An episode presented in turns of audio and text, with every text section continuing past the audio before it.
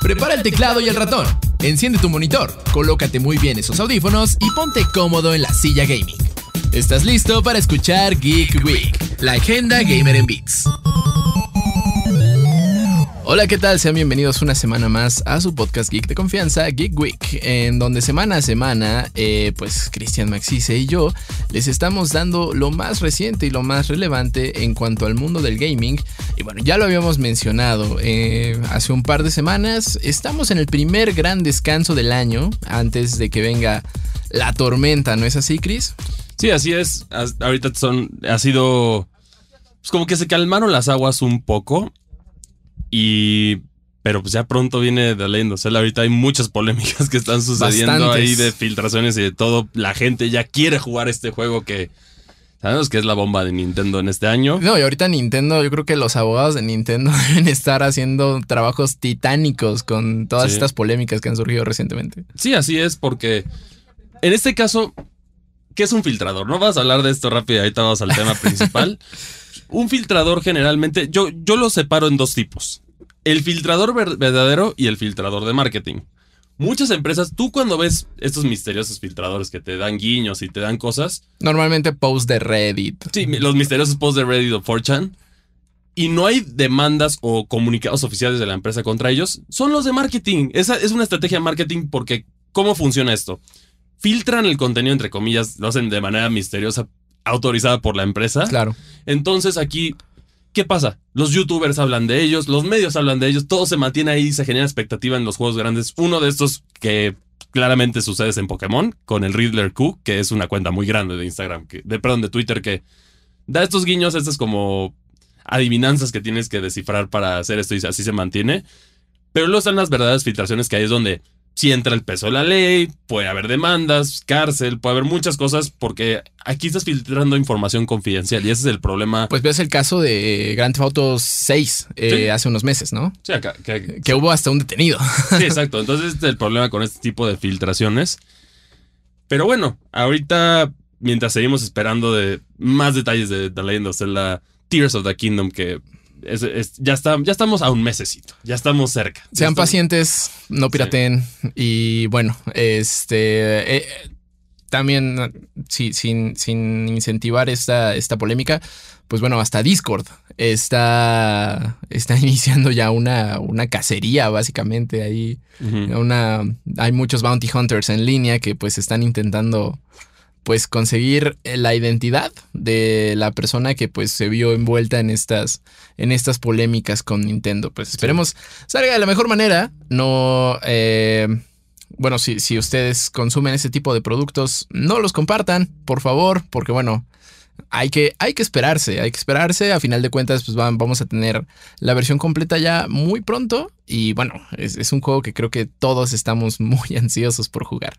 Eh, y bueno, hablando de Nintendo, también ya, ya lo habíamos platicado hace una semana, se estrenó Super Mario Bros. la película y fue todo un éxito. Y como, como todo gran éxito, pues no podían evitarse aquí las polémicas. Eh, cuéntanos. Sí, bueno, aquí para empezar la, la, película de Mario ya destronó a Disney. ya es la película animada más grande con el, lanzamiento más grande de todos los tiempos. Aquí, en este sentido, para darse la proporción, estás compitiendo con Disney, que no es nada más y nada menos de Disney. No, pues es un Kraken, el Kraken de la animación. Y aquí ya derrocaron a Frozen 2. Ahora, curiosa, un pequeño estudio, en proporción hablando, Illumination se acaba de hacer una hazaña titánica de la mano de Nintendo, que en este sentido, pues, la película iba a ser un éxito comercial sin importar su calidad porque es Mario y la gente lo va a ver. Aquí. Totalmente, sí. Entonces, estás hablando de un personaje que se conoce más en el mundo que Mickey Mouse. A ese grado estamos hablando, ¿no? Entonces aquí pues, que se aprovechan, se aprovecha esa imagen, se, hace una película con muchos guiños para los fans. Es una película que yo diría es fanservice principalmente. Totalmente. Y, y si bien ha tenido, ha habido un choque de ideologías, ¿no? Por un lado tienes la crítica especializada que destruyó la película, por diferentes temas que a mi parecer se dividen en, en, tres partes. los que la vieron to- pensa- tomando en cuenta que iba a ser una película muy seria, con un mensaje muy profundo y todo esto como ya se busca en el cine tener. Pero que no todo el cine tiene que ser Sí, así. No todo el cine tiene que ser así. Por otra parte son los que los que se ofendieron por X o Y que ahorita vas a entrar a ese tema. Y por último son los que quizá no conocen nada de Mario. Entonces, como que hablan con no sé si es la palabra correcta, pero con un poco de ignorancia, ¿no? En Pues, este sentido. Eh, creo que no, no sé si ignorancia, quizá un enfoque eh, un poco miope, eh, Sí. en el sentido de que, bueno, digo, como crítico de cine a veces uno, uno como bien mencionas, está, están buscando eh, la trama seria y compleja eh, y impactante, ¿no? Y bueno, sabemos que no todo tiene que ser así y que, y que particularmente con una película hecha por Illumination, que no es por, eh, pues, por demeritar el trabajo de Illumination, pero pues se sabe que es, son historias muchísimo más sencillas y mucho Sí. más infantiles. O sea, estamos hablando del el estudio que trajo Minions. Pues no le puedes pedir algo complejo. Y, No. y está bien. O sea, de por sí Mario, eh, los juegos de Mario son, son sencillos en cuanto a narrativa. O Sí. sea, te vas a comer un pastel con la princesa Peach, Mario está de vacaciones, eh, simplemente, bueno, el, primer Mario técnicamente ni siquiera tiene historia, entonces... Solo es rescatar a la princesa, ¿no? El, el- el famoso cliché de, de la el estereotipo de la damisela en apuros, que es la princesa Peach. Pero a lo largo de los años han reducido esto Nintendo. Y de ese lado, creo que Illumination lo hizo bastante bien, ¿no? Porque Sí. aquí le dio más profundidad y desarrollo a personajes como Peach. Sí. Pero bueno, vamos rápidamente les voy a decir algunas de las frases que a mi parecer, por eso, eh, que te explican un poco de la idea de, la, de, de las críticas, ¿no? Que ah, yo no soy de atacar, pero aquí sí se vio medio grave, ¿no? Hubo una que comentó que esta película era tan divertida como un Game Boy desconectado. Bueno, los Game Boys están desconectados siempre. Tienen pilas. Y, o cosas que demuestran aquí que quizá trataron de hacerle referencia, pero no. Hubo otra que dijo que la película era ofensiva. Incluso hubo boicots porque algunos la tachaban de machista desde el principio porque la historia de la damisela en apuro no la sabemos, ¿no? Pero eso claramente se nota que no pusieron atención en la película porque Peach es un personaje más desarrollado en esta película. O sea, eso es una realidad. Hay gente que también no le gustó que la hicieran woke, entre comillas. Pero yo siento que Peach merecía este desarrollo. Es un personaje icónico. Tiene. Y no es la primera vez que, que Peach se avienta los golpes. O es un. es un. es una heroína. Lo Ah, tenemos. bueno, hay un Super Princess Peach. Super Princess Peach que es un excelente juego, Sí. aunque, aunque sí tiene alguna- algunas connotaciones medio extrañas ahí porque básicamente la mecánica principal son las emociones de Peach que pueden cambiar todo. pero, pero en el sentido, ella, tenemos ejemplos en, en, en Super Mario RPG y Super, y, bueno, Super Mario RPG es el primero, yo diría, de estos ejemplos, ¿no? Peach es de, es de las, literal, se logra escapar de Bowser y se une a Mario para la aventura y es, es un excelente personaje, ¿no? Tenemos esta historia, lo tenemos también su narrativa, curiosamente en Super Mario 3D World. ¿Quién es la primera que quién es el primer personaje que cuando ve que Bowser se robó a las hadas, quién es la que sin pensarlo va primero y es la, la- la- la primera? Es Peach. Claro. Entonces es un personaje que, si bien ha estado en Damisela en apuros en ese sentido, pues también es una figura, si lo ves, si le quieres meter ya al contexto político y así, pues es, es, es la reina del, del reino champiñón y si Bowser quiere apoderarse del mundo, pues tiene que robarse a Picho, eh, por eso también tiene el tema de casarse con ella y eso que Claro. está enamorado de ella, ¿no? Que es un balance entre su bondad, su, bondad, su nobleza, su, su poder y también ella en sí es una peleadora fuerte. Tienes el, el caso de Smash y de otras cosas que lo demuestran. Entonces, en este caso, y el otro tema también que, que resaltó un poco, el- de acuerdo a las críticas al estereotipo ofensivo italiano, ¿no? Ah, claro. Que incluso actores boicotearon la película porque no, no eligieron actores latinos, bla, bla, bla. Ah, pues de hecho, el, el exactor, eh, bueno, el actor de la primera película, la primera adaptación de Mario, fue quien pidió esto, ¿no? Sí, exactamente. Entonces entras en esta polémica. Pero a ver, yo les pregunto, si, si tanto saben de esto, ¿de dónde es Charles Martinet, que es la voz original que. Japón eligió? Es americano. Y el acento que le dan a los personajes, o sea, la idea original de Charles Martinet, que también sí se ve un poquito más reflejada en la película, es el acento y de los americanos italianos de Brooklyn. Sí, los italoamericanos neoyorquinos. sí, sí, Exactamente, sí. Ese, es el, ese es el acento que él trató de hacer. Al principio no funcionó, entonces hicieron más italiano, más así. Pero pues, en este caso, sí, la, la elección, a mi parecer, del cast fue buena. Chris Pratt fue el único que. Al, al final siento que no. No es que no dio el ancho, solo hizo un trabajo decente, ¿no? En este caso siento. Sí, bueno, Chris Pratt creo que eh, eh, justo eh, fue el, el eslabón más débil. En general creo que me, me llamó la atención que le dieron muy poco desarrollo a Mario. Y está bien, es Mario. Cualquier cosa que Sí. lo tenga él en pantalla va, va a funcionar porque es Mario. Y, y se, se enfocaron más en, en darle una personalidad a Peach, a Bowser y a Toad. Sí, que Bowser sí la, la ha tenido siempre. Claro. De hecho, si, si quieren jugar un juego con muy buena personalidad de Bowser, jueguen Bowser's Inside Story. Es Buenísimo. excelente ese juego. Y también aquí, uno, el desarrollo de Peach. Acordaron, aquí de hecho hubo una entrevista con Anya Taylor Joy, que fue la voz de Peach, que ella menciona desde un principio que ella estaba, se sintió un gran honor representar a la princesa Peach por lo que es la princesa Peach. Quizá Claro. es la mujer más famosa de los videojuegos. eh, top 5, ¿no? Top 5 la pondríamos a la princesa Peach por simplemente por el hecho de salir en la franquicia de Mario, ya tiene ese, ese puesto amarrado, ¿no? Y aquí fue, ella dice que quería representar a Peach, pero a la vez quería representar de una manera moderna, una más empoderada y también que tuviera esta personalidad que vimos en la película. En este caso, tanto Nintendo Illumination le dijeron desde un principio, esa es la, idea. Y Shigeru también salió a decir que esa era la intención con Peach original, pero pues, obviamente en los juegos retros no se podía, por eso se ha ido desarrollando a lo largo de los años las cualidades de Peach, que ya ahora es muy diferente a simplemente una damisela en apuros, que también vivimos, ¿sabes dónde esto? Que yo siento que es por desinformación o nada más por generar polémica, con Breath of the Wild. ¿Qué pasó con Breath of the Wild? Le tiraban al juego machista porque Link tenía que salvar a Zelda, ¿no? Bueno, Pero Link estuvo a dormido ver, 100 Zelda años. es de los personajes más poderosos e importantes ahí. A ver, Link cuando está en, en- justo está dormido, que es lo que decimos.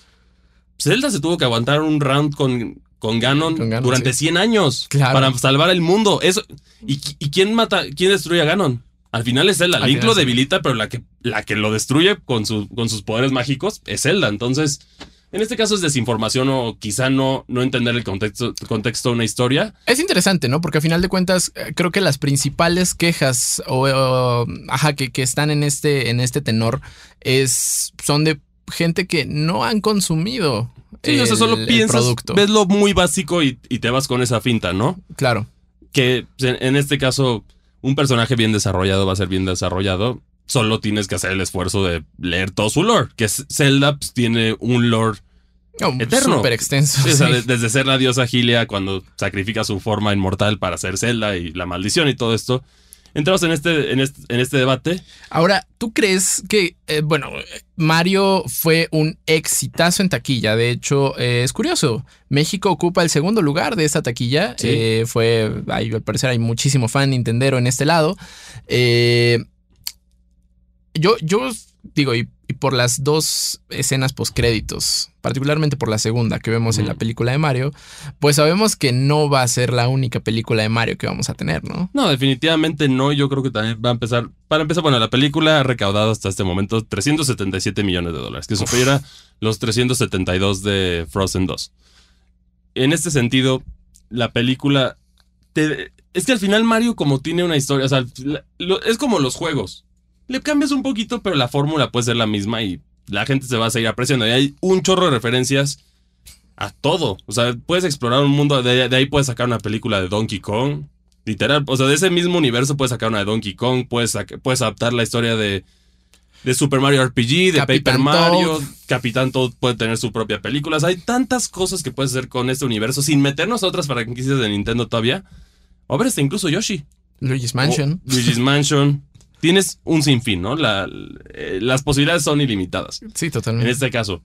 En el otro caso es qué películas, qué franquicias de Nintendo pueden ser utilizadas para, para cine y cuáles para serie y cuáles de plano no. Yo siento que una que, dos que no se pueden adaptar tan bien por, por diferentes temas, siento que sería Animal Crossing, porque se- simplemente sería pagar una deuda. Bueno, es que Animal Crossing es más, pues justo, tú eres el avatar, ¿no? Sí. Y tú creas tu propia historia. Eso también Sí. está muy divertido. Que aquí curiosamente entra choca con lo, con lo de Minecraft. Que Minecraft también tiene un problema similar. O sea, tiene un problema similar, pero aquí encontraron básicamente metido en lo del Ender Dragon. Y vamos, vas a derrotar al Ender Dragon. Ese es como su.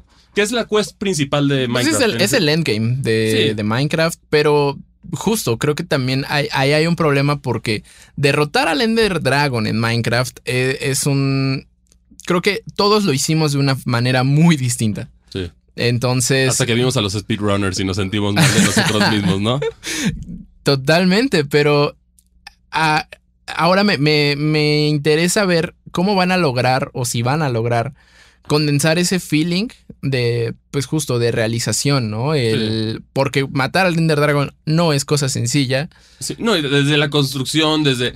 Seguro va a haber. Lo que tienen que hacer aquí, yo creo que lo que. Lo que tienen que enfocarse es lo que, en lo que aciertan las películas de Sonic, la película de Mario, la de Detective Pikachu, entonces tiene referencias ocultas, tienes una historia divertida, no son historias Complejas, ¿no? perfectas ni no. Para eso está en este caso The Last of Us, que sí es un juego que tenía, se daba eso, yo creo que también por ahí Jack Black ya mencionó que tiene mucho interés en que Pedro Pascal sea Wario, ¿no? no, no, no. eh, eh, El que yo digo es que se haga una adaptación de Red Dead Redemption. Que yo creo que también es otro juego que de historia puede sí. a la perfección en cinematográfico. Sí, sí, sí. El caso de Nintendo es que tienes franquicias que, por ejemplo, a mí una que me encantaría ver, un anime de Fire Emblem, quedaría perfecto. Episodios de las batallas, los horrores de la guerra, todo esto lo tienes ahí y el drama, el drama de telenovela que, se cara- que caracteriza Fire Emblem, ¿no? Y bueno, y la- las cutscenes de- del juego ya son anime y se ven Sí, muy bien. Entonces, por eso, ahí, esa sería Sí, una sí. dirección sin pensarlo. Y ya ahorita Fire Emblem está en una posición más saludable para poder darse el lujo. Ya mucha gente conoce Fire Emblem. Los, los juegos están siendo más vendidos que nunca, todo esto. Entonces, es el momento de hacer eso. Metroid es. Puede ser muy buena película, pero te tiene que ma- manejar con mucha cautela. Y bueno, también tienes el otro gigante que es The Legend of Zelda, que ese yo siento que no sé cómo lo manejaría así en serio en película, porque Yo definitivamente lo manejaría en serie, pero hay un problema. eh, y es que no sé si ahora con, con todo este éxito que tuvo Mario, eh, Nintendo quiera revivir el proyecto que tenía con Netflix. No sé, yo creo que se van a pelear como tiburones las productoras por derechos de, de videojuegos. Ahí ya Sí. tenemos el caso de también de Legendary, que ya, ya anunció su película de Street Fighter. Tenemos el caso, bueno, Minecraft que ya está siendo producida.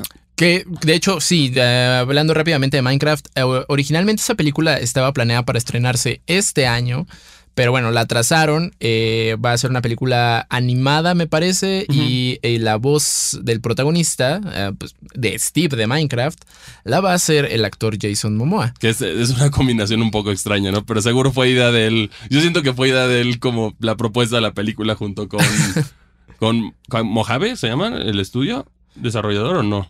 No, eh, Mojang. Mojang, perdón, sí, siempre me confundo, pero Mojang, yo creo que Mo- le, le llegó a Mojang y le dijo, yo quiero ser Steve, ¿no? Que fue- es como cómico porque Steve, tú lo ves, es, un, es simplemente un avatar y aquí tienes a Jason Momoa, que es...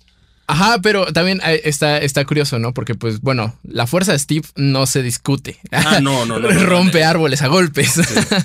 Eh, y bueno, también tiene. El, el personaje sí tiene una voz un poco más, eh, más grave, ¿no? Eh, bueno, las, los sonidos que llega a sacar en el, en el juego son más graves. Entonces, creo que Jason Momoa fue una buena decisión. Ah, habrá Sí. que ver esta, esta adaptación.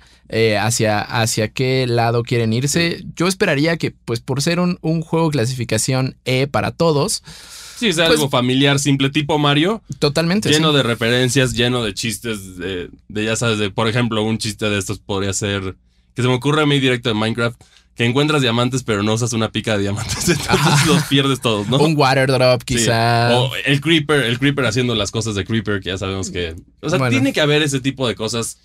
Estos guiños. Porque ahorita hemos visto que las producciones de videojuegos que más pegan son las que tienen guiños. Y escuchan a la, a la audiencia, cambian cosas, pero tampoco tan drásticos. Sonic, las dos de Sonic fueron Sí. divertidas. Al final fueron divertidas. No tienen nada que ver con los videojuegos en cuestión de historia, pero tiene los guiños. Tienes detalles de Sonic que la gente es lo que quiere. Y por- bueno, Edge Runners revivió el juego. Exactamente. Y también por otra parte tenemos el otro que yo siento que me gustaría ver tan en adaptación cinematográfica es Kirby. Kirby siento que queda pero o sea, Órale. o sea, es una película difícil. Mira, me puede ser una de esas películas que no tienen diálogo, pero que te explica todo. O sea, que va la, o sea, que es una de esas películas como artísticas extrañas que no de plano no hay diálogo, pero te vas guiando con Ajá. lo que ves. Y Kirby es un personaje icónico. O sea, al, al final también es otro de esos personajes que si bien sus juegos no venden tanto como otros, es muy popular el personaje, más en Japón. Sí, totalmente. Que es muy, es muy extraño, ¿no? Creo que ahora estamos viendo la, la época de los videojuegos. eh, es una burbuja que está creciendo. Esperemos tarde en explotar y nos dé, eh, pues bueno, justo productos de muy buena calidad, porque pues, ya lo vimos con los superhéroes, ¿no? Fue un Sí. mercado que creció más o menos a partir del 2009, que salió eh, Iron Man 3, Iron Man, perdón. Sí, con Iron Man yo creo que fue el... Bueno, no, porque desde, yo digo que desde Batman Dark Knight, ¿no? Ok, Fue- bueno, fue sí. Antes. Y quizá a la par X-Men, ¿no? Sí, pero X-Men y Spider-Man, sí. pero el, el momento creo que, que, que dio, pues justo, eh, que nos demostró que se pueden hacer buenas películas de superhéroes y que hacia ese lugar iban a ir todos los... Sí, fue, fue el comienzo de, del universo cinematográfico de Marvel que fue Iron Man. Pero en, en este caso lo que tienen que hacer, yo creo que sí es escuchar a los fans. Ya tuvieron muchos experimentos fallidos. Que ¿Cuál es el factor común? No se hicieron las adaptaciones o no se respetó a las franquicias que les dieron. Ahí tienes a Resident Evil, Ese es el mejor ejemplo. Ya ahí tienes ese- a Uncharted. Sí, que no, no se respetan y por eso no, no, no levantan esas franquicias. Aquí con Mario, pues, ¿qué vas a hacer? O sea, puedes hacer lo que quieras y ya va a pegar la película. A ver, seguramente puedes incluir a Yoshi, puedes hacer cosas con el personaje. Sabemos que Ba- Bowser seguramente se va, se va a escapar de donde está. Entonces puedes hacer muchas cosas. Con Red Dead Redemption, en este caso, que sí me gustaría ver una producción de alto presupuesto Por aquí. favor. Es que se la den a HBO. Si va a ser serie, que se la den a HBO. Si va a ser cine, ahí puedes ver. Porque es una gran historia y también aquí cubres dos nichos que están medio abandonados dentro, de, de- dentro del cine, ¿no? Los westerns. Los westerns, que es algo, y también mínimo le das un guiño a Rockstar que, que nada más sigue viviendo de GTA V hasta este momento, ¿no? Y que lo va a seguir haciendo yo creo que hasta dentro de unos cuatro años que salga el 6. Sí, exactamente. Entonces, mínimo aquí puedes apreciar. Es una historia que ya está hecha. Y yo creo que puedes crear un balance de adaptaciones de videojuegos para todas las edades. Tienes lo- las que tienen temáticas más de adultos. Bueno, God of War ya, God of War ya está, también en en pro- producción, Sí, que, le tengo un poco de miedo. Yo también le tengo un poco de miedo. Habrá que ver cómo, cómo va avanzando este proyecto, pero, pero es simplemente, o- es una combinación de oír a los fans y, y hacer una historia divertida. No tiene que ser la más profunda, no tienes que darle mucho pensamiento. Pues de respeto, menos- a ¿no? menos de, de que- respeto al Sí, producto original. A menos de que sea el juego, de que sea el juego, ¿no? Si es un juego simple, pues, eh, Mario. Esperas una historia simple. Cualquiera que no espere una, una historia simple, pues Sí, nadie juega o- Mario o- por la trama. Sí, o, solo jugaron Super, Per- Super Paper Mario. Pero en este caso, por ejemplo, Metroid sí tiene una línea de tiempo caracterizada. The Legend of Zelda la tiene. Red Dead Redemption tiene también su historia muy clara. Hasta también podrías revivir el, las películas tipo Scarface con Grand Theft Auto. En su, en su momento Claro. podrías hacer Bueno, eso. Vice City es. Es, literal una sí. inspiración de, de Scarface. Entonces puedes hacer ese, ese material y tienes tantos videojuegos. A ver, Mass Effect, Uy, Dead Space. Dead Space, uy, una, hijo, no, yo, yo con los necromorfos ya en juego ya, no, no me gustaría verlos en... No, no, me los, no me gustaría verlos también en, en cine, porque sé que podrían ser terroríficos, pero sí Dead Space podría ser una película de terror y tienes como... Como son tantos géneros, tienes tantas cosas para todos. Y esto es lo padre de los videojuegos y también ya... Es, es, es algo que ya ha trascendido, ya no solo es... Ya es cultura pop, los videojuegos. Sí, ya, ya, no- ya no- son respetados, ¿no? Antes eran como. Digo, hace mucho tiempo, eh, estamos hablando de los 70s, 80s, A mí no me tocó crecer como ustedes, ahora es fácil, ¿no? pero, pero bueno, o sea, yo, yo no nací en esa época, pero en los supers los vendían, los videojuegos los vendían en la sección de juguetes, porque solo eran considerados pues unos juguetitos, Sí, ¿no? pero ahora ya con los avances y la narrativa y todo lo que ha llegado a los videojuegos, pues ya es momento de tomarlos en serio y de hacer buenas adaptaciones. Que muchos vemos que ya, yo creo que también los mismos estudios que se están aventando esto ya no, ya no son tan sencillos como antes que, ah, me pagas la licencia, aquí está, no hay problema, no, haz como- lo que quieras. Ahora sí están detrás. A ver, Neil ¿Qué estás Druckmann estuvo pegadísimo en, en, No, en él, The él coescribió, él coescribió la serie. Sí, entonces por eso sabes que va a ser un producto de calidad, porque él literal es el creador y no va a manchar su propia reputación Totalmente. esto. Nintendo, como es Nintendo de especialito, ¿crees que iban a dejar que, o sea, cuántas cor yo no me quiero ni imaginar cuántas correcciones le hicieron a la película de Mario para decirle esto sí, esto no. Y que, y que creo que conserva muy bien el mantra, ¿no? Miyamoto San se eh, creo que justo eh, preserva esta, este mantra de tiene que ser divertido. Exacto, que es, es- eso es- eso- en este tipo de películas, específicamente con Nintendo, tiene que ser divertido, esa es la clave. Si quieres llorar, pues ahí tienes The Last of Us, si tienes otros juegos de- basados en historia. Y, y esto es lo importante, tienen que estar detrás, porque si no tienes los conflictos como, por ejemplo, sucedió con Halo, con la serie Halo, que, que tenía todo para ser. A ver, es más, District 9, la película, e iba a ser la película de Halo originalmente, solo que hubo rollos ahí, al final por eso le hicieron una película y independiente. Distrito 9 es buenísima. Y es buenísima. Sí. Entonces aquí es lamentable ese detalle. Incluso, pues, a ver, el mismo creador de, de la historia Halo, ¿qué dijo? Pues ese no es, ese no es mi Halo. Sí, Y ya cuando, cuando dices eso, pues sí te das cuenta que no. Que a veces hay prioridad. Simplemente es como generar algo por generarlo para venderlo y ya. que por cierto, creo que no han confirmado segunda temporada de la serie. No, sí, ya, ya, ya, ya, según ya está confirmado. Bueno, eso va a estar interesante. También Gears of War ya está en desarrollo. Hay rumores de que Silent Hill quiere revivir. ¿Qué podrá hacer con el cine? Si lo hacen de manera correcta, tuvieron una buena película, una muy mediocre. La primera es buenísima, la Sí. segunda no existió para mí. Sí, sí, así lo dejamos en, en- en solo una. Pero es que hay tantas franquicias. Eso es lo bonito de los videojuegos. En este caso, hay tanto de dónde tocar, de dónde crear historias. Aunque algunas sean parecidas en cuestión de tramas a algo que ya hay en el cine, pues pueden brillar. Metroid, pues claramente la inspiración es Alien, ¿no? Sí, totalmente. Hasta tenemos el nombre del de uno de los de villanos principales que es Ridley, que claramente es referencia a Ridley Scott.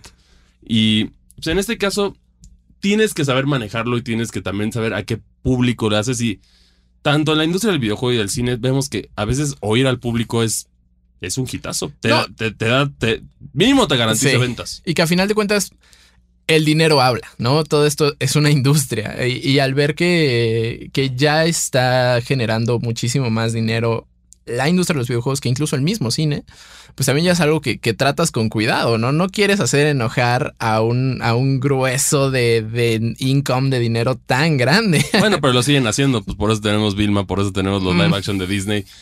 Todo, eh, eh, parece que es como un- una clásica referencia de Bob Esponja de cuántas veces te tenemos que enseñar la lección. don- viejo? Viejo, sí. Entonces, a- aquí ya los fanáticos ya hablaron con su cartera.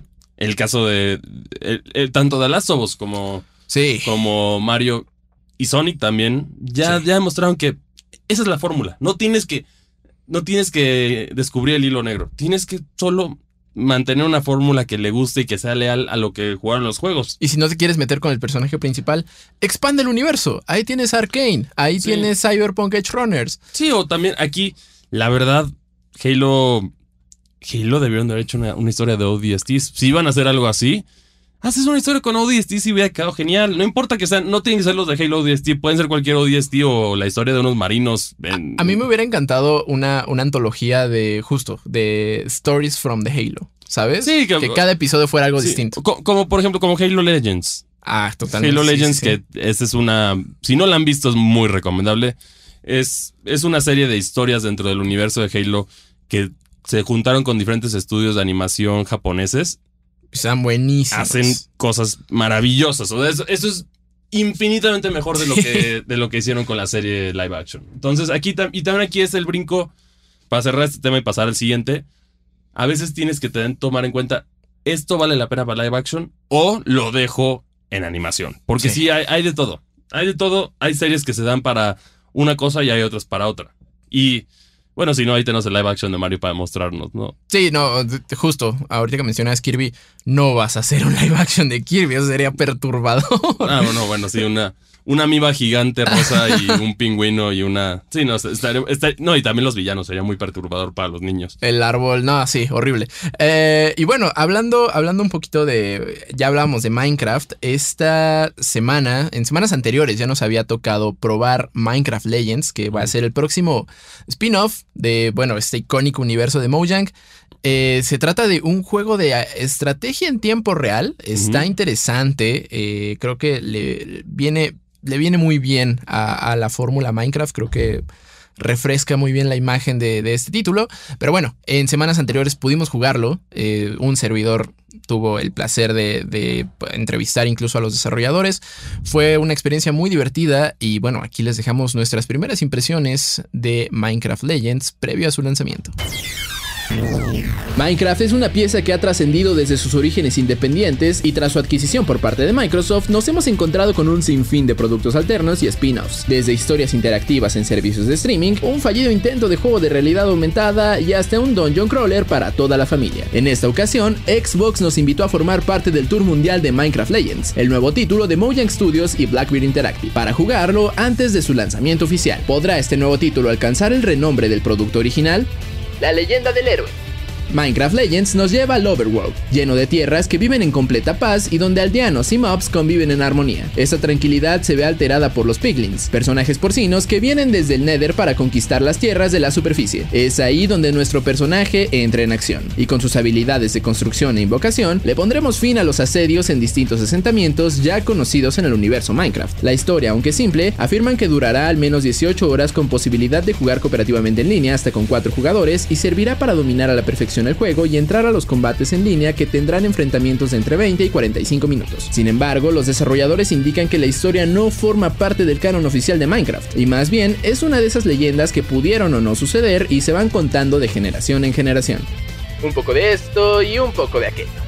Es difícil definir qué es exactamente Minecraft Legends, ya que esta producción mezcla distintos elementos de títulos de RPG, juegos de estrategia en tiempo real, pequeños elementos de Tower Defense y todo esto en mapas generados proceduralmente. Este juego no tiene como principal mecánica la construcción o la recolección de recursos. Esas dos actividades sí estarán presentes, pero serán realizadas de manera automática y ayudarán a crear construcciones que sirvan a reforzar asentamientos o reparar edificios dañados. Nuestra principal tarea será reclutar a mobs o generar golems para comandarlos para enfrentar a los y derribar sus construcciones, muy al estilo de Pikmin. A momentos, la campaña se siente como un tutorial extendido, cosa que no creemos sea algo malo, ya que en todo momento está sucediendo algo y el factor procedural ayuda a que ninguna partida sea igual. Después de eso, nos queda el multijugador, en donde dos equipos de tres jugadores cada uno se encargará de reforzar su base y destruir la del enemigo. Este modo no cuenta con un sistema de clases, sin embargo, los creadores del título nos aconsejan que cada jugador asuma un rol, como el que recolecta recursos, el que construya y el que se dedique a comandar las unidades. Al igual que la campaña principal, los mapas serán generados de manera procedural y contarán con biomas para recolección de recursos. Minecraft Legends se aleja por mucho del título original de Mojang, sin embargo se apropia del universo que ya conocemos y lo convierte en su propia cosa. Aún no tenemos la pieza completa, pero lo que probamos solo nos dejó con ganas de más. Afortunadamente la espera no será mucho ya que el próximo 18 de abril lo podremos disfrutar en Xbox One, Xbox Series, PC, PlayStation 4, PlayStation 5 y Nintendo Switch.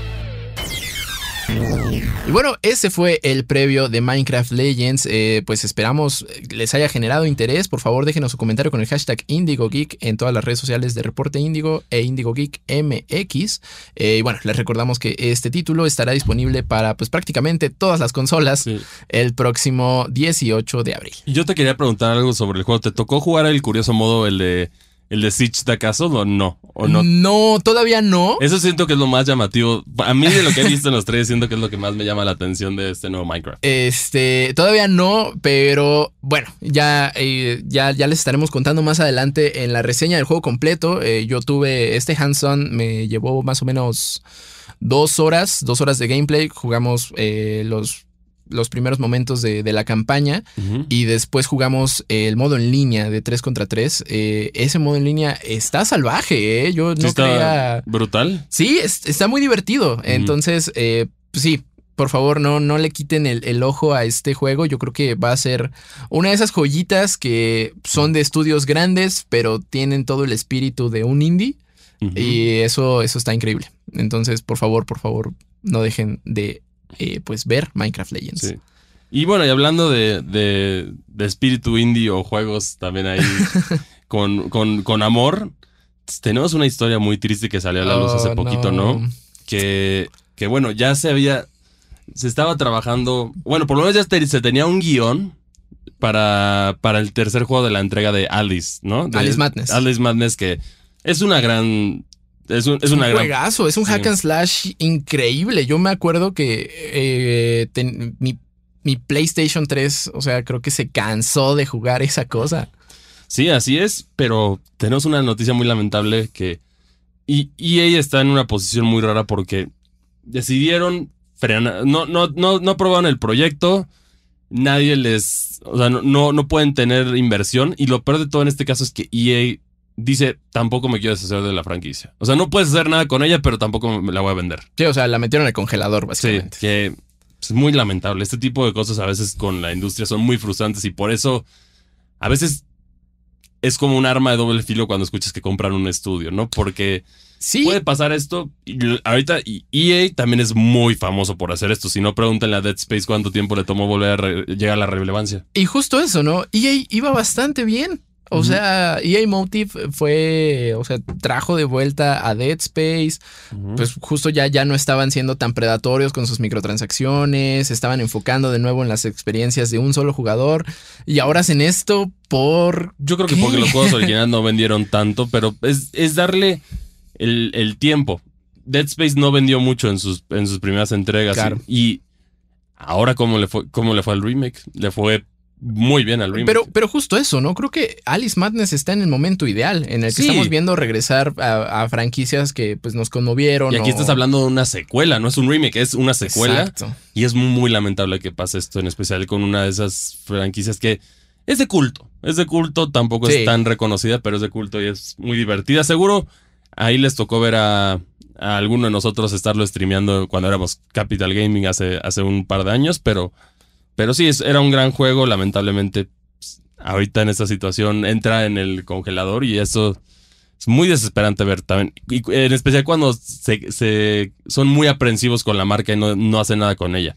Tenemos casos como pues, Bayonetta que encontró su salvador que era Nintendo, que sí lo hicieron, pero aquí cuando de plano no, no le dan ni permiso ni nada de, de colaborar o de alguien que le invierta en el proyecto, pues es muy triste porque así se mueren. Aquí, pues mínimo podrías rescatar una franquicia que... Y reduces el riesgo dándole, dándole un porcentaje o algo a, a uno de los inversionistas, que fue lo que hicieron con Bayonetta. O lo llevas a un proyecto de crowdfunding. O sea, Sega lo hizo con Shenmue.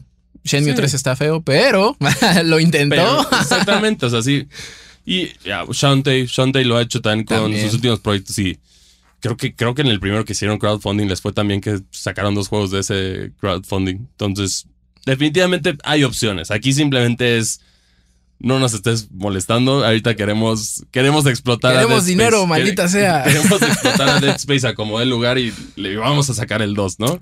Sí, bueno, pero... eh, y, y bueno, en, en esta línea de, de juegos traídos de regreso, eh, Resident Evil 4 Remake sigue dando de qué hablar. Y ahora lo, lo expanden todavía un poquito más, ¿no, Chris? Sí, que ya llegaron dos cosas nuevas al juego. Una, una era muy solicitada, que era el modo mercenarios. Ya sabíamos que iba a llegar, pero pues, por algo- no estaba lista para el lanzamiento, que por eso no fue incluido en la reseña. No crean que no jugamos el juego. Pero Y que eso se me hace una muy buena decisión. O sea, el decir, ¿saben qué? Ahí está el juego completo y estas, estos este, modos alterna- alternativos, aguántenos tantito, lo estamos puliendo, pero pues el juego principal ahí está, disfrútenlo. sí, yo creo que eso le salió bien. Y luego tenemos el aspecto de las microtransacciones, que es una palabra que los gamers escuchamos y tenemos escalofríos. repudio, terror, lo que quieras. ¿no? Flashbacks. Sí, muchas, muchas emociones negativas. Pero aquí siento que Capcom la está haciendo tan bien. A ver, ahorita sus acciones están en, en el punto más alto de su historia, ¿no? Eso, eso es una Sí. realidad. Eso significa que está haciendo las cosas bien. Y estas microtransacciones son literal. Si quieres meter microtransacciones en un juego de este tipo, sigue este modelo, por favor. No hagas pases de batalla, temporadas, no hagas nada de eso. Simplemente aquí, ¿qué es lo que tienen estas microtransacciones? No son. Puedes comprar 28 boletos por 2.99 dólares. ¿Y qué son estos tickets que te dan? Simplemente mejoras tu arma al máximo de manera instantánea. Hay gente que a lo mejor lo va a querer hacer, que dice, No tengo tiempo. no tengo tiempo. Tengo flojera. O, o tengo flojera, o de plano soy muy manco para el juego y necesito ayuda. necesito una ayuda en lo que me vuelvo bueno, que también es válido. No todos somos, tenemos el tiempo para dedicarnos a eso. Pero lo bueno de esto es que también tú lo puedes hacer. A ver, yo durante mi fase de la reseña de Resident Evil 4, yo por lo menos logré llevar al máximo como seis armas. No, ajá, justo, como cuando, cuando el grinding no es tan voraz en el que, no sé, jugaste ocho horas y lo hiciste casi, casi inmaculado y avanzas tres niveles, pues ahí sí da coraje, ¿no? Sí, pero aquí en este caso, como está hecho, tienes la opción, está bien. Por ejemplo, uno, uno que fue muy criticado en su momento fue Gran Turismo, que no las jugó chueca. que es la realidad. A las reseñas era fácil hacer el grinding, pero de la nada cuando ya salió lo cambiaron y es más difícil para incentivarte a pagar. Aquí Crash Nitro Kart Sí, también lo, lo, hizo. Aquí el grind es el mismo grind que estaba cuando no están las microtransacciones. Y tú puedes jugar a lo mejor por chistosito si cómprate. o sea, yo, si, si una me comprara, en este caso, la del cohete, ¿no? La del cohete sí puede ser un grind fuerte, pero desde que estaba el juego normal, porque es un dineral Sí. que tiene que ser muchas veces que juegas y luego mejorarlo, de ahí mejorarlo, pues sí va a tomar tiempo, Es tardado, sí. ese es el único que justificaría. Pero también lo padre de- de Resident Evil 4 es que no te castiga tanto. O sea, tú mejoras la primera, el- la primera arma que tienes, te va a regresar de tu inversión cuando la vendas como el 80% de tu dinero, de tus recursos. Entonces, no hay mucho riesgo en, explo- en explorar y ver qué armas te gustan más y todo esto, porque puedes, no pierdes tanto dinero en ese sentido. Entonces, es amigable y me- en este caso sí está bienvenida esta opción de, de hacer eso, ¿no? O sea, Sí, yo- siempre yo- y cuando yo- no sea, no sea voraz, creo Sí. que no hay problema. por ejemplo, en otro juego que yo te diría, ¿no? Que no, no, ojalá no me escuche, pero podría funcionar en ese sentido. Pokémon, ¿no? Pokémon tienes, a veces mucha gente dice que criar es muy tedioso, es muy difícil conseguir los objetos. Si te vendían paquetes de, para tener los objetos mientras fuera el mismo grind que tienes, pues no hay problema. Hay gente que a lo mejor no tiene tiempo y va a decir, ah, bueno, pues ya me compro esto ya de una vez. Así lo hago. Alguien en HAL Laboratories va a estar escuchando esto y va a decir, ah. No, en Game Freak, en Game Freak. Digo, perdóname, es Game Freak, sí, Sí. Game- HAL es Kirby. Sí, sí, en- o sea, en este caso, las microtransacciones no están mal mientras se manejen de una manera que no te obliga a pagarlas. Sí. Porque en, los, en los juegos donde te ponen en desventaja no tenerlas o donde tienes mucho que aplican en esto es el, el famoso FOMO, que es el fear of missing out, el miedo de no ser parte de Sí, algo. de quedarte fuera, ¿no? Sí, de quedarte fuera. Como lo manejan es, ay, no estás siendo parte de eso. Como, ay, qué, qué pena que no tienes la, arma- la, la armadura más nueva de este evento. Sí, así. no. Entonces la gente dice, no, pues tengo que comprar el pase de batalla y tengo que hacer esto y hacer así. Pero cuando son algo opcional que no te afecta nada, pues yo digo que está bien. Que un y en especial en, en este juego que merece que todos lo jueguen y, y que, que, le dé, que le dé buen rendimiento a Capcom para que inviertan más en la historia del 5 y del 6 para mejorarlas. Uy. O sea, de- adelante, adelante, ¿no? y cuéntanos, ¿qué, qué viste en el modo mercenarios? Pues El, el modo mercenarios es, es el regreso a, pues, a la jugabilidad más clásica de Resident Evil. Es básicamente este modo que tienes. A lo largo de los años ha variado un poquito, ¿no? Uno es sobrevivir hordas, los otros es por puntuación y, y es esto. Y lo padre es que puedes jugar con diversos personajes dentro del juego, no solamente con el principal. O sea, en este caso puedes jugar con Wesker, puedes jugar con Ada Wong, que cada uno tiene sus diferentes mecánicas y lo hace sentirse fresco. Ok. Y eso eh, es, es lo divertido. O sea, si quieres simplemente, ahorita ya, ya te cansaste de la historia y ya jugaste todo, pues brincas, brincas nada más para, para matar a las plagas. Pues ahí puedes, te- brincas ahí y te van a llegar hordas y te van a llegar todo, que está divertido. Que bueno, no, ese, ese tipo de juegos, eh, ese tipo de modos, perdón, lo que hace pues es recurrir mucho a la, a la narrativa emergente, ¿no? Hay veces en las que suceden cosas muy divertidas. Yo me acuerdo que jugar eh, el de PlayStation, el de PlayStation 3, eh, Resident Evil 5, yo lo jugaba en línea con, con amigos. Y era divertidísimo, ¿no? La- Sí. Los momentos en los que pues, de pronto podías, te daban algún golpe pues, que inesperado o, o formas creativas de, de No. matar a los infectados. No, yo el que me volví adicto fue el de Resident Evil Village. Ese lo, Oh. ese lo pasé todo en SS. Ok. Sí, o sea, no. Ahorita ya no puedo. Pero en su momento me acuerdo que estuve, estaba tratando de, de desbloquear la espada, el sable de luz de, en, en ese juego. Y era brutal. Y qué bueno que lo hice antes de que llegaran las actualizaciones. Porque luego, luego agregaron los modos que podías jugar con, con algunos de los jefes. O sea, principalmente con Lady Domitreski. Con Lady Domitreski, Chris, Chris Redfield. Y podías jugar con. Creo que se llama Heisenberg. Sí, creo que Heisenberg. Con esos tres personajes podías jugar. Y le da más variedad y más frescura. Y sí varían, varían los modos, pero este está divertido. O sea, es una. Es, es como una distracción extra que puedes tener en el juego que te vas a divertir. Y es expansión gratuita. Es expansión gratuita que ya sabemos que va a venir una que tiene costo, ¿no? Es- eso sí, que es la de Separate Ways, que es el modo en el que juegas con Ada Wong y seguramente algunos de los jefes que no fueron incluidos en, este, en esta parte por narrativa, por lo que quieras, Van a llegar. van a llegar ahí.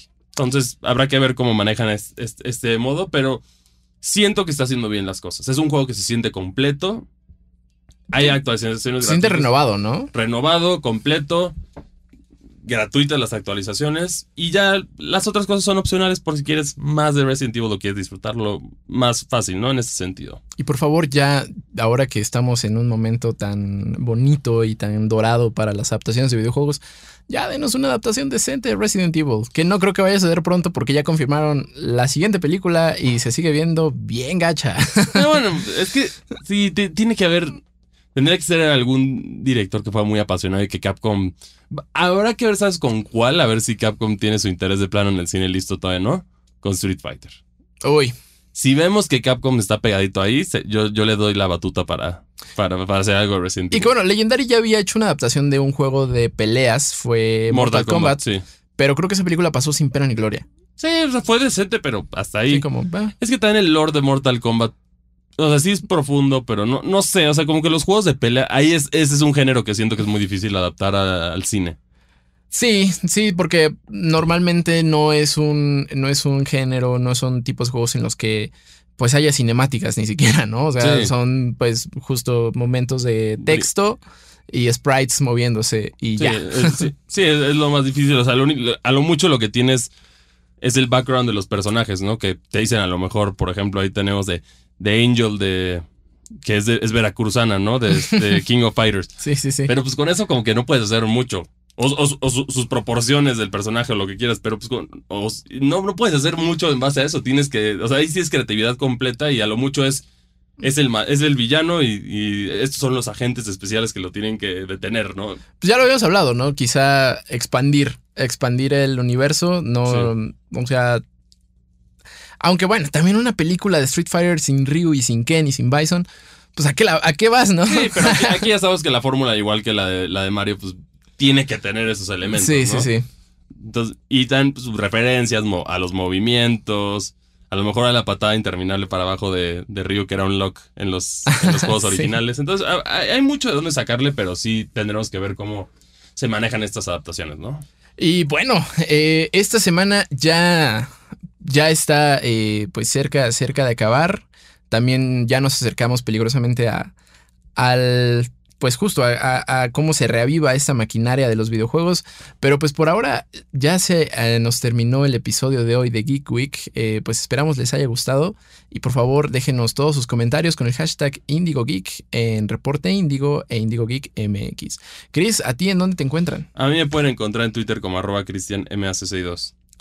Y a mí me encuentran en Twitter como arroba sir-bits. Ah, pues ahí estamos continuamente eh, pues publicando todo, todo lo que somos para ustedes. No se pierdan el Minuto Geek, eh, pues en todas las plataformas verticales de Reporte Índigo, Índigo Geek MX, eh, YouTube Shorts, TikTok, Instagram. Por favor, vayan a verlo. Y bueno, también no se pierdan Default el próximo sábado a mediodía, pues en donde ya estamos en un formato de video. Y pues ahí, ahí podemos estar platicando muy, muy a gusto. Muchísimas gracias por acompañarnos. Nosotros nos escuchamos en una próxima ocasión. Nos vemos. Bye. Escuchaste Geek Week, una producción de Reporte Índigo.